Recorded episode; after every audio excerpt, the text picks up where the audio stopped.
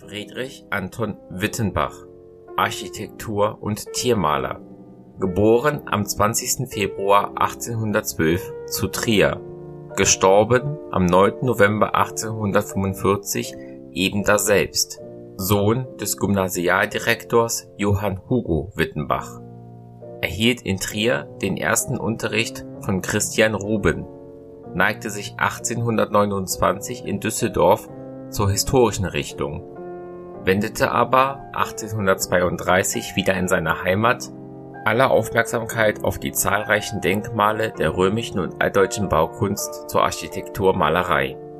Eine Ansicht des schönen Portals der Liebfrauenkirche erwarb die Großherzogin Stephanie von Baden. Von dieser Tätigkeit, welche er 1834 in München noch fortsetzte, ging Wittenbach auf das teilweise schon in Düsseldorf geübte Studium des Tierlebens über, worin er überraschende Erfolge durch charakteristische Auffassung und lebendigen Humor, namentlich durch seine Hunde und Affenstücke nach dem Vorgange des Radierers Johann Adam Klein erreichte. Die Motive sammelte Wittenbach auf Jahrmärkten, in Gauklerbuden und Tiertheatern. Auch mit trefflichen Jagdbildern fesselte er, selbst ein leidenschaftlicher Jäger, seine Beschauer.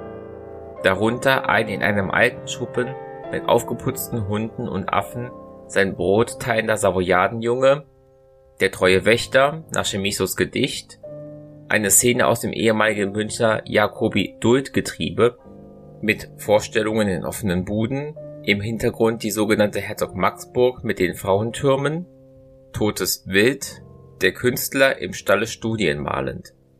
Zwei Blätter sind heute noch von Sammlern und Kunstfreunden gesucht, eine Hasenfamilie während der Schonzeit, Radierung und wie ein kluger, die Türklinke öffnender Pudel alle nicht Maulkorb tragenden, von der Polizei inhaftierten Hunde aus ihrer Gefangenschaft befreit, die nun in Freude heulender Meute in die Freiheit stürmen. Lithografie von Köhler. Musik